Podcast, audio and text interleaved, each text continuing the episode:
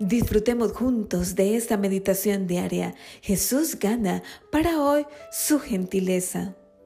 Una caña maltratada no se romperá y una mecha ardiente no se apagará. Mateo 12:20. Deborah Hall no se rendiría. Convenció a su esposo Ron para que se uniera a ella como voluntario en la misión local, donde conocieron a Denver, un duro vagabundo que a menudo tenía arrebato de comportamiento hostil y amenazador. Sin embargo, gracias a la perseverancia y la amabilidad de Davy, Dios rompió las barreras del corazón de Denver y se lo ganó. Ron y Denver se convirtieron en amigos de toda la vida. Cuando Davy murió de cáncer, Denver dio un emotivo testimonio en su funeral acerca de la influencia que cambió su vida en él. Después de que Jesús sanó a un hombre con una mano paralizada, Mateo reporta que se retiró de allí.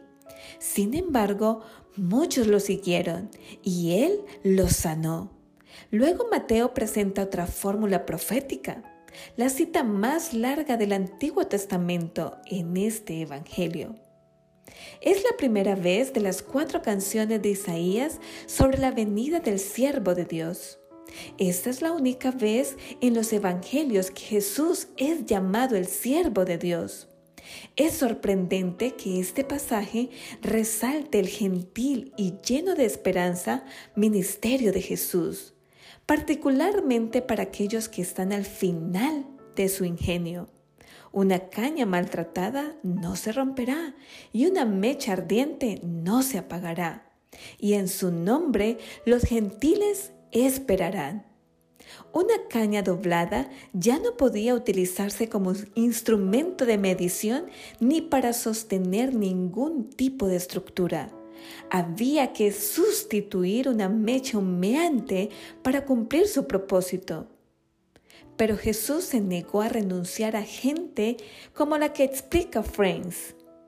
Aquí Mateo encuentra otro retrato del manso y humilde Jesús que ofrece un yugo amable y una carga ligera, el dador de descanso y al trabajador y al cargado.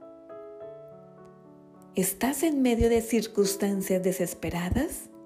Jesús es manso, es paciente, es muy amable y no se da por vencido contigo. ¿Sabes? Puedes contar con eso. Te invito a que recibas la gentileza de tu amado Jesús y seas feliz en este día.